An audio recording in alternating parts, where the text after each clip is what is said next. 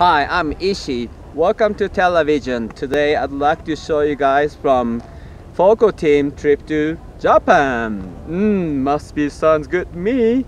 Hope you guys enjoyed it. Check this one.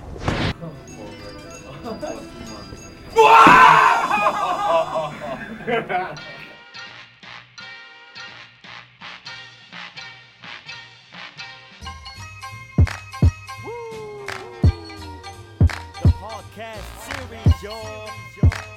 Demo to the G, Struggle International. This is how we do Völkl Trip in Hokkaido. Let's go. Uh, bam! Booyakasha! You know they too legit to quit. The Völkl team with another eco-friendly trip. In the land of the rising sun, the Grand Slam Japan, damn, it's gonna be a lot of fun. A little bit this, a little bit that is what they're known to do. Take the train to Toma, move from snow to put your soul into. They roll me to a hotel that's super wicked in the middle of mountains or towers that are futuristic. Groovy spirits, yo, they back with the sport. Ready for five days of shredding in the Alpha Resort. Start the action once you act up your board. The local teams got the gyps, the squad, cash you and more. Simon's always got the stuff to make them say, Whoa, hey ho, this dude is busting moves that are great, yo. Japan is nice and it's oh so lovely. What? You know you never seen snow so fluffy. Let's ride, let's ride, come on. Let's, let's, let's, let's, let's ride.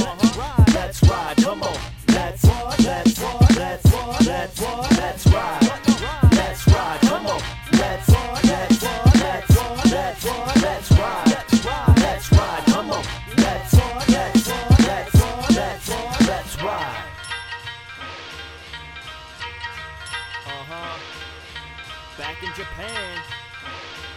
Yup. Ja, das war auf jeden Fall ein voller feiner Trip. Und während wir in Japan waren, haben die Jungs daheim natürlich auch was gemacht. Davon seht ihr jetzt ein paar B-Shots, weil die guten Shots gibt es dann im Herbst. Film ab. Yo. Jetzt bin ich wieder zurück nach meiner Verletzungspause, zweiten Tag am Berg. Darf leider noch nicht springen, aber jetzt habe ich halt so eine Easy Line gefunden und ja, die schauen wir uns jetzt mal an, würde ich sagen.